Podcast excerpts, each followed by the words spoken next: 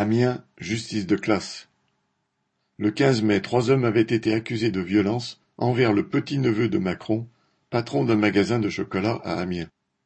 Au procès devant le tribunal correctionnel, le verdict est tombé le 5 juin. Trente mois de prison dont quinze avec sursis pour l'un, vingt-quatre mois dont douze avec sursis pour le second, le troisième ayant été relaxé. Il s'est trouvé des témoins pour avoir parlé de violence extrême entre guillemets de la part des prévenus amenant le procureur à demander des peines de prison ferme supérieures. Devant cet appareil judiciaire bien huilé, la parole de pauvres gars connus comme des marginaux n'a pas pesé lourd. S'ils ont placé deux poubelles devant le magasin, c'était parce que leurs chocolats sont trop chers, entre guillemets, a reconnu l'un d'eux, avouant qu'il a porté une claque au propriétaire, sorti pour dégager sa vitrine. Alors, qui a commencé la bagarre?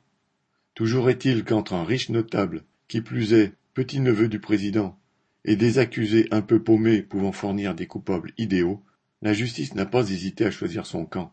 Elle l'a prouvé en ayant la main lourde. M. L.